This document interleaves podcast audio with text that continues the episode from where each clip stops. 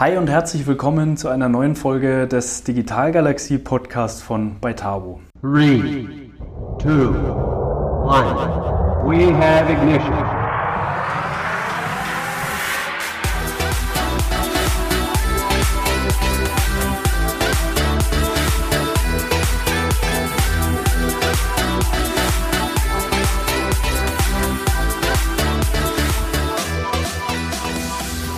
Diesmal habe ich die große Freude, mit René Korte sprechen zu dürfen. Er ist Director des Corporate Innovation Managements bei Melita und zugleich CEO der dem Konzern angehörigen Innovationseinheit 10x Innovation GmbH und Co. KG. Zu seinen Verantwortlichkeiten bei Melita zählen die strategische Entwicklung neuer Geschäftsfelder, die Gestaltung der ganzheitlichen Innovationsstrategie im Konzern sowie die Implementierung einer Innovationskultur im Unternehmen. Ja, ich freue mich sehr darauf, mit René darüber zu sprechen, wie bei Melita das angemessene Verhältnis aus Konzernstrukturen und Innovationssetup gelingt und wie er und seine Teams es schaffen, bei dem primär für Kaffee bekannten Konzern eine zeitgemäße Unternehmenskultur zu verankern und zu entwickeln.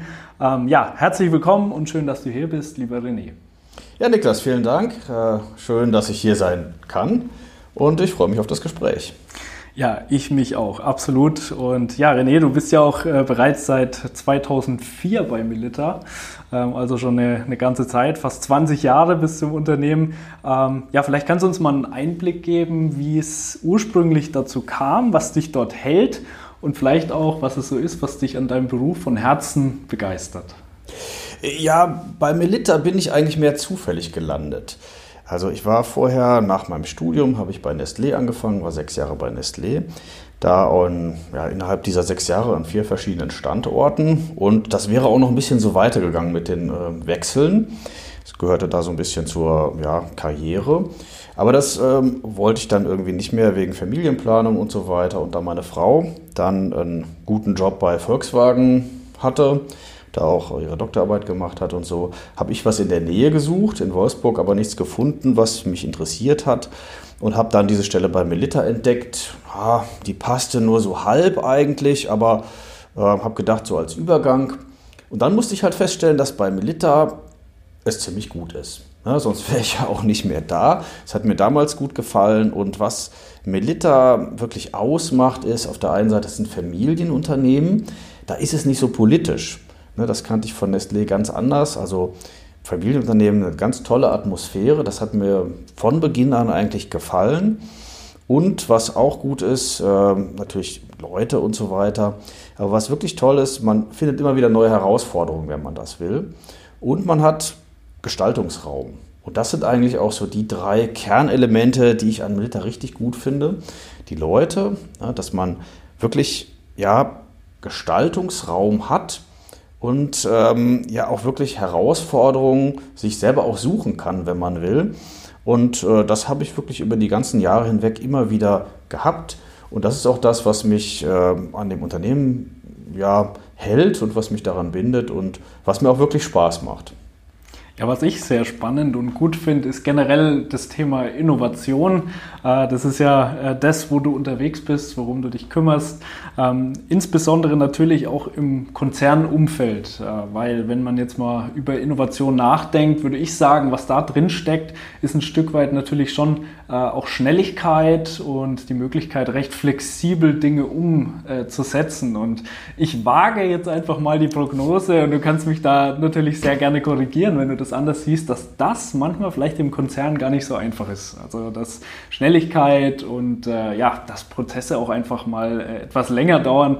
Ähm, so habe ich es zumindest an vielen Stellen mitbekommen. Deswegen würde mich jetzt natürlich ähm, brennend interessieren, wie, wie ihr das bei Milita macht. Also wie gestaltet ihr Innovation in einem solchen Konzernumfeld? Ja, also erstmal, Niklas, hast du natürlich total recht. Konzernumfeld äh, führt dazu, dass manche Dinge auch langsamer laufen. Und äh, gerade in meinen vorherigen Jobs bei Melita habe ich das auch äh, manchmal ganz schön schmerzlich erfahren, dass man an was arbeitet und dass man immer wieder auch so dieses Gefühl hat, ausgebremst zu werden durch Prozesse. Ja, dann habe ich ja die Chance bekommen, selber einen Innovationsbereich aufzubauen und Innovationsansatz eben auch äh, mit zu entwickeln. Ja, nicht alleine natürlich. ähm, mit anderen.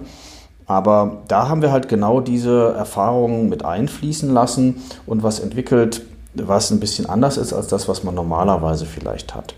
Also zum einen ist es ja so, Prozesse sind ja nicht per se schlecht. Ne, für ein etabliertes Unternehmen ist es wichtig, Prozesse zu haben. Ich vergleiche das immer ganz gerne mit äh, so einem Boxenstopp äh, in der Formel 1. Ne, da sitzt ja auch jeder Handgriff ne, und die brauchen nichts Innovatives. Die müssen nicht äh, mal so und mal so. Da muss jeder Handgriff sitzen und dann läuft es auch. Und in einem Konzern, der sich um ein Tagesgeschäft kümmern muss, der ein etabliertes Kerngeschäft hat, der braucht das. Ne, weil er dadurch viel effizienter ist, als wenn er immer wieder was Neues ausprobiert. Ne, der muss gucken, dass er die Kosten runterkriegt, dass er alles äh, schnell und äh, effizient macht. Und äh, da ist das wichtig. So, und ähm, sobald man dann ankommt mit was Neuem, oh, ich habe eine Innovation, habe eine super Idee, was Großes, ganz anderes, mh, hm, im schlimmsten Fall noch ein anderes Geschäftsmodell oder in einem anderen Geschäftsbereich oder Marktumfeld, ähm, naja, dann passt das nicht. Ne? Dann ist das wie Sand ins Getriebe werfen. Das funktioniert natürlich nicht. Und genau das haben wir auch versucht zu berücksichtigen in unserem Ansatz. Das heißt, äh, immer wenn wir Themen haben, die deutlich weiter weg sind vom Kerngeschäft, als jetzt nur so ein bisschen äh, Veränderung am bestehenden Produkt. Immer wenn wir sowas haben, machen wir das in einer separaten Einheit.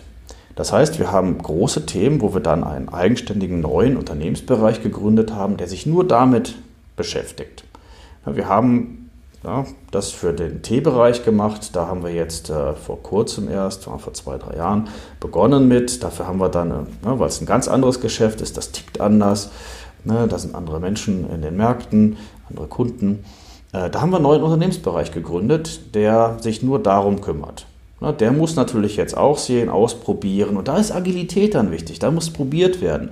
Da äh, funktioniert es ja nicht sofort. Ne, und ähm, ja, die Struktur ist geschaffen worden.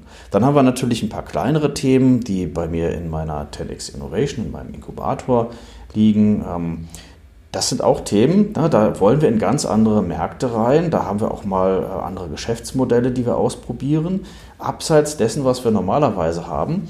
Und das äh, bauen wir selber auf. Und auch da ist Agilität wieder möglich, weil unsere Struktur das ähm, zulässt. Also wir versuchen die Dinge, die äh, deutlich anders sind als das Kerngeschäft, dann auch in separate Einheiten zu gründen, also zu packen. Ähm, das geht auch so weit, dass wir natürlich uns auch nach Startups umschauen, uns auch beteiligen. Ein schönes Beispiel ist unsere Beteiligung an Roast Market. Da haben wir jetzt äh, die Mehrheit übernommen im letzten Jahr.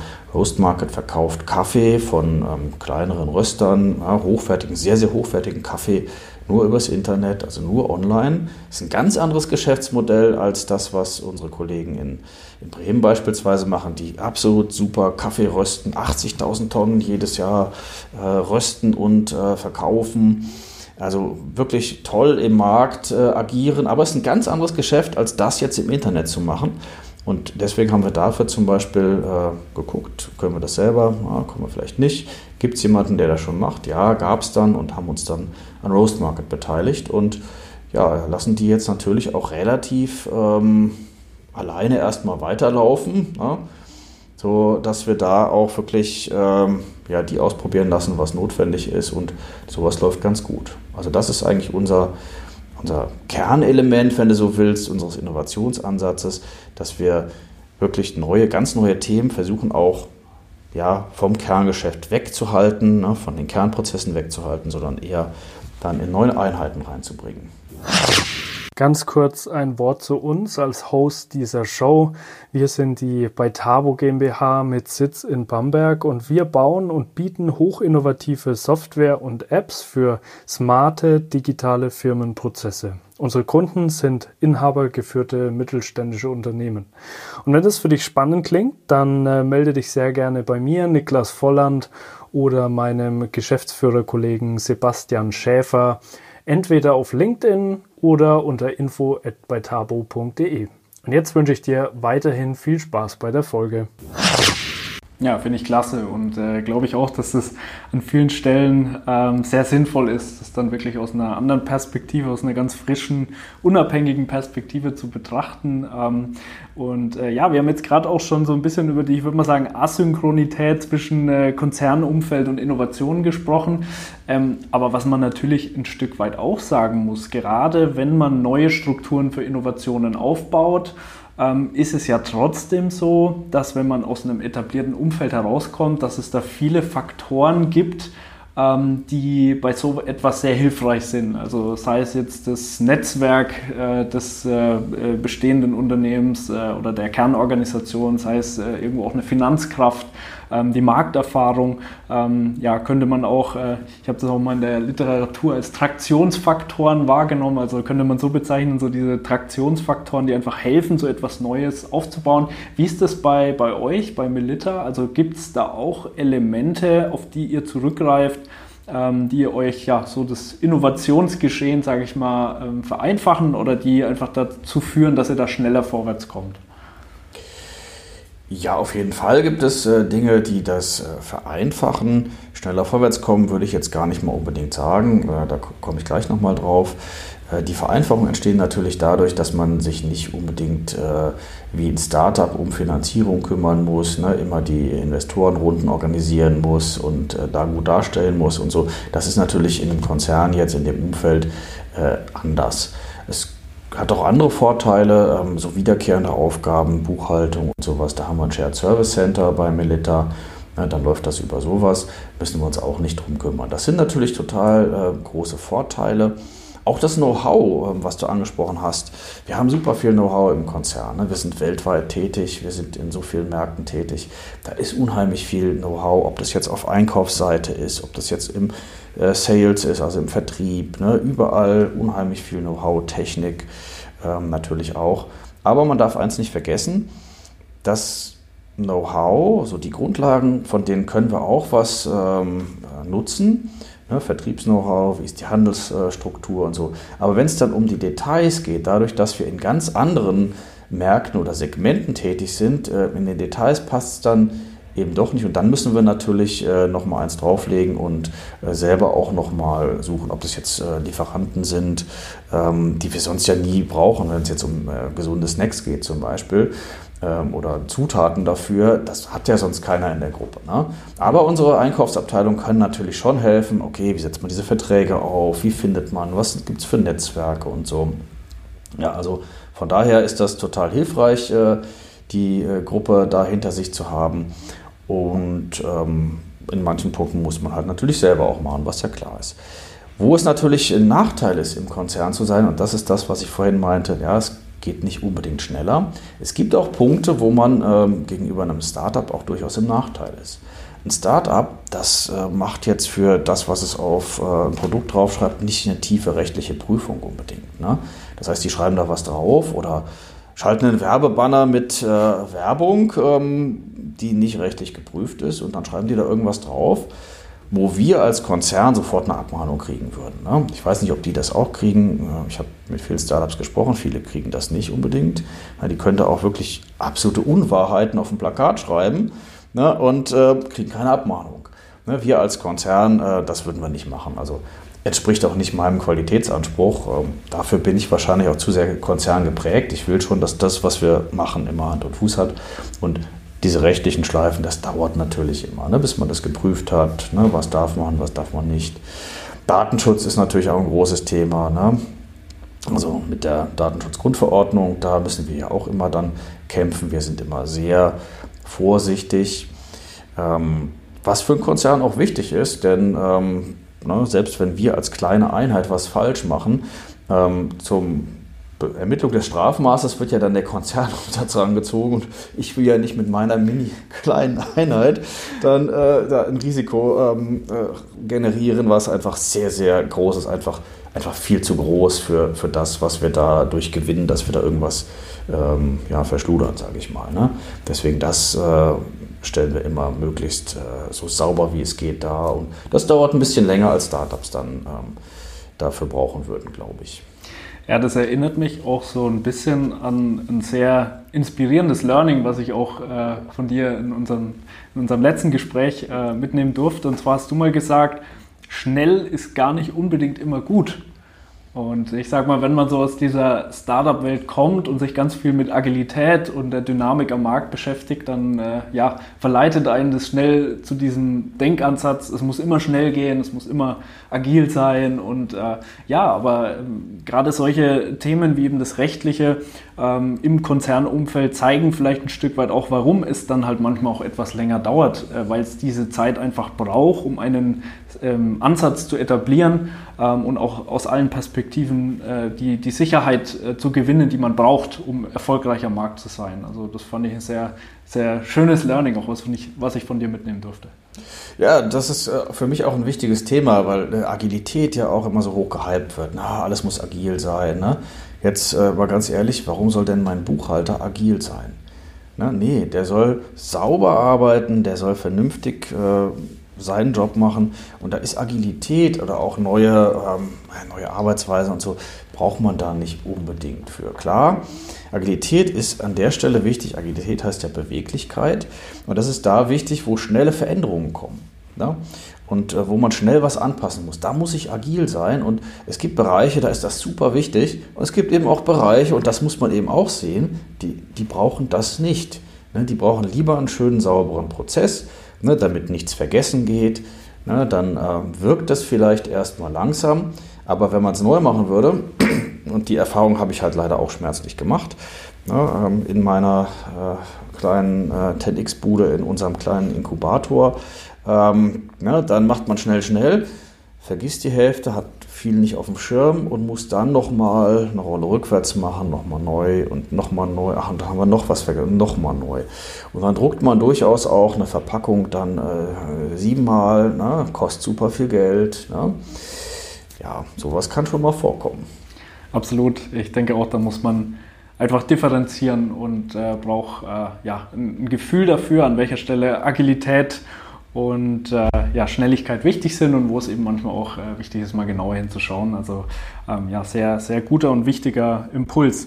Ja, René, ein äh, Thema, womit du dich ja auch äh, recht intensiv beschäftigst, äh, ist das Thema Unternehmenskultur. Also ich verbinde damit auch äh, ja, weitere Themenfelder wie jetzt New Work oder vielleicht auch so ein bisschen der Entrepreneur Spirit im Kontext von Innovation ähm, und Entrepreneurship. Ähm, ja, was genau bedeuten für dich diese Themen und äh, was würdest du sagen, macht letzten Endes so die Unternehmenskultur von Melita aus? Mhm. Ja, starten wir doch einfach mal mit New Work. Ich finde, New Work ähm, zeigt auch einiges äh, für Unternehmenskultur. New Work hat für mich drei unterschiedliche Bereiche. Also New Work, da finde ich, gehört auf jeden Fall Leadership drunter eine Veränderung im Führungsverhalten. Früher, ich kenne das auch noch aus anderen ähm, Unternehmen, wo ich vorher war, ähm, sehr hierarchisch, ne, autoritär, hierarchisch, ähm, hin zu mehr partizipativ, ne, teilhaben, die Mitarbeiter teilhaben lassen oder auch viel mehr Eigenverantwortung an die Mitarbeiter geben. Das finde ich gehört zu New Work dazu. Ist aber was, was es vorher natürlich auch schon gab. Also das ist das eine Element Führung. Das ähm, andere Element ist Flexibilität beim Arbeiten. Und da meine ich auf der einen Seite örtliche Flexibilität. Das gut, haben wir ja jetzt gehört ne, mit Covid und so. Ne, Mobile Work, Home Office und sowas. Gehört aber für mich auch zeitliche Flexibilität dazu. Ich finde es wichtig, dass äh, Arbeit auch ähm, so ins Leben integriert werden kann, dass es einfach noch einen besseren Fit hat. Ne? Also Leadership, Flexibilität und ähm, ja, was gehört noch dazu? Ähm, jetzt muss ich noch einen Moment äh, nachdenken. Ja, äh, natürlich äh, neue Methoden, genau, weil Absolut, wir das eben ja. schon hatten mit ja, Agilität. Ja. Genau, genau. genau, die neuen Methoden, das ist eben auch ein Teil von äh, New Work aus meiner Sicht, dass man eben da, wo man agil arbeiten sollte, dass man es dann auch tut und auch die richtigen äh, Methoden hat. So, und jetzt, um nochmal auf Melita zurückzukommen, wir machen davon schon eine ganze Menge, ähm, haben das gar nicht unter dem ähm, Aspekt äh, New Work äh, gefasst. Aber eingangs habe ich ja gesagt, warum ich bei Melita geblieben bin. Ähm, und da gehört Eigenverantwortung halt auch total äh, dazu. Und Eigenverantwortung ist für mich ja auch so ein Punkt, wo ich selber mich so ein bisschen fühle wie ein ähm, Unternehmer, ne? dieses Entrepreneurship. Und wenn man das etablieren kann in einem Unternehmen, ist es eben super viel wert. Und bei Melita war das schon, ähm, als ich angefangen habe, äh, gab es diese Möglichkeit und es hat mir eben gut gefallen und ähm, ja, deswegen bin ich ja auch da geblieben. Ähm, deswegen ist es eigentlich gar nicht new, aber es gehört einfach zur ähm, Kultur dazu. Und äh, beim Litter hatte man sich genau für dieses eigenverantwortlichere Arbeiten schon ähm, in den 90ern entschieden. Wir sind ja ein familiengeführtes Unternehmen, wir sind jetzt in der vierten äh, Generation. Als ein Wechsel von der zweiten auf die dritte Generation kam, hat die dritte Generation von einem sehr zentralen Ansatz, den wir damals hatten, sehr zentralisiert alles, ist gewechselt auf einen sehr dezentralen Ansatz mit mehr Eigenverantwortung in eigenen, also in verschiedenen Bereichen. Ja, haben wir das äh, damals äh, aufgeteilt, das Unternehmen in einzelne kleinere Unternehmensteile, die eigenverantwortlich sind. Und da ging das eigentlich schon los und deswegen ist das äh, etwas, was bei Melita schon ziemlich lange ähm, im Unternehmen drin ist und das merkt man halt auch. Mhm. das äh, finde ich ist sehr wichtig.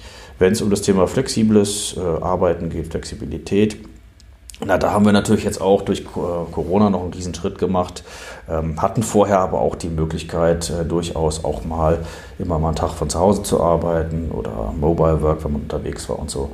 Und Methoden ist etwas, äh, das ist in der Tat für uns auch ein bisschen neuer. Da haben wir jetzt äh, auch mit dem Innovationsbereich einige Methoden reingebracht ins Unternehmen.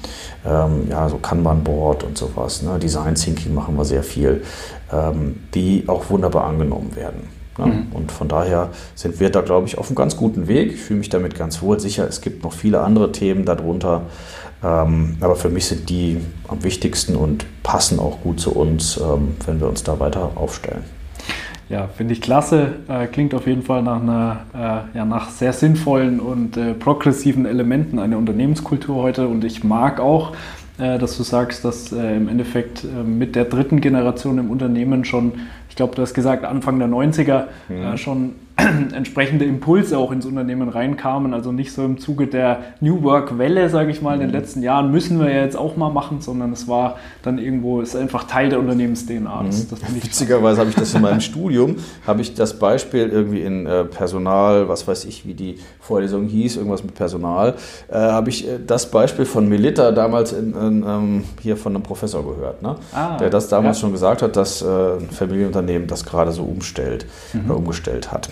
Also hatte ich dann aber auch cool. nicht auf dem Schirm, ist mir erst viel später wieder eingefallen. Ja, ja, ja, Wahnsinn. Mhm.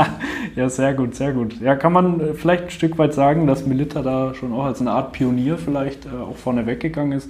Finde ich cool, finde ich klasse. Ähm, ja, René, äh, lass uns abschließend vielleicht nochmal so ein bisschen einen Blick in die Zukunft richten. Ähm, was würdest du denn sagen? Und ich denke, das ist gerade in diesen dynamischen Zeiten, äh, die, wir, die wir momentan haben, eine sehr wichtige Frage.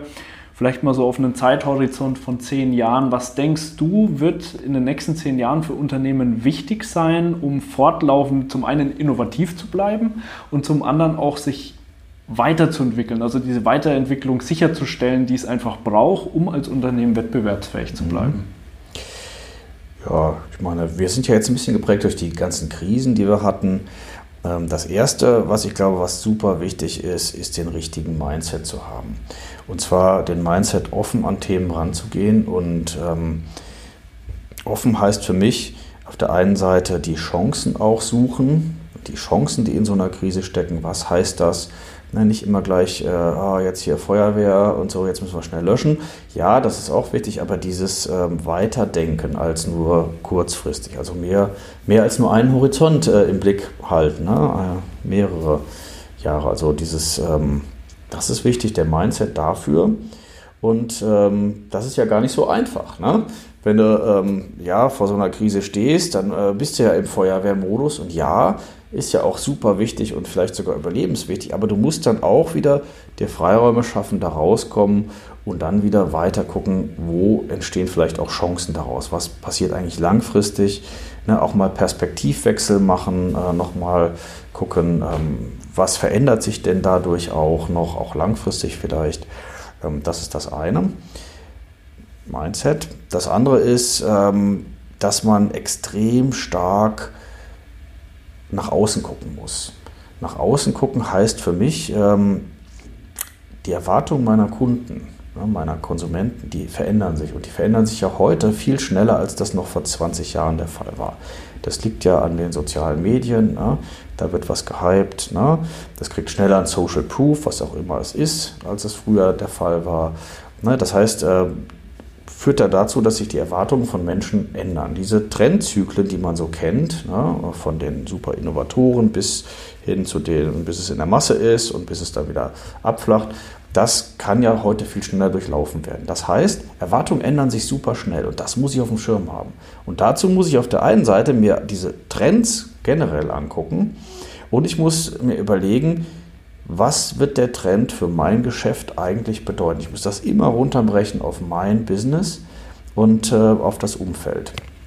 Und ähm, das ist für mich der zweite wichtige Punkt. Jedes Unternehmen muss im Prinzip eine Art, ja, auf jeden Fall Trendwatching, ne, Technologie, ähm, Konsumententrends, aber auch im besten Fall ein Foresight, ähm, ja, Ansatz fahren, wo sie wirklich mal gucken, wenn diese Trends alle zusammenlaufen, ne, nicht nur singulär betrachten, was passiert dann, was für Szenarien entstehen dann eigentlich und was muss ich eigentlich heute tun, um in so einem Szenario in zehn Jahren noch relevant zu sein für meinen Kunden. Ne? Das ist es eigentlich. Also ne, brauche ich auch den Mindset zu, aber ich muss es auch können und genau dieses Thema angehen. Also Mindset und dieses nach vorne, nach außen gucken ist das Zweite. Und dann muss ich in der Lage sein, meine Organisation so flexibel zu haben, dass ich immer Teile habe, die, die da auch schnell adaptierbar sind. Dann sind wir doch wieder beim Agilen. Ich brauche immer ein paar agile Teile. Ich brauche auch die Teile, die Maschine, die weiterläuft, aber ich brauche auch den Teil, der flexibel genug ist, anpassbar ist. Ob ich ihn selber habe oder ob ich dafür Netzwerke nutze, das ist nochmal eine andere Frage. Das äh, kann man so und so machen oder auch in Kombination.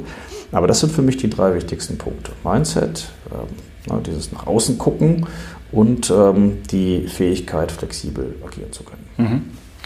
Also man könnte auch sagen, sich auch nie auf seinem Erfolg auszuruhen, sondern immer nach vorne zu schauen. Ähm, Finde ich auch gut, was du sagst, auch mal nicht zu überlegen, was vielleicht einzelne Megatrends äh, heißen oder bedeuten für mein Unternehmen, sondern auch die Verbindung mehrerer Megatrends. Also da nach vorne zu gucken, auch in Szenarien vielleicht mal zu denken, um dann vorbereitet zu sein, weil es wird, denke ich, letzten Endes immer fataler, ähm, wenn ein bestimmtes Ereignis eintritt und ich bin nicht vorbereitet und muss dann hinterherlaufen. Mhm. Ja, wird immer, immer schwieriger äh, mit zunehmender Geschwindigkeit am Markt, da dann äh, wettbewerbsfähig zu bleiben. Ja, super, René. Ähm, ja, war ein schönes Gespräch. Ähm, schön äh, mit dir, mit dir äh, über das Thema Innovation zu sprechen und äh, ich konnte viel mitnehmen und ich danke dir für das wertvolle Gespräch. Ja, Niklas, vielen Dank, äh, dass ich hier sein durfte und hat mir auch Spaß gemacht.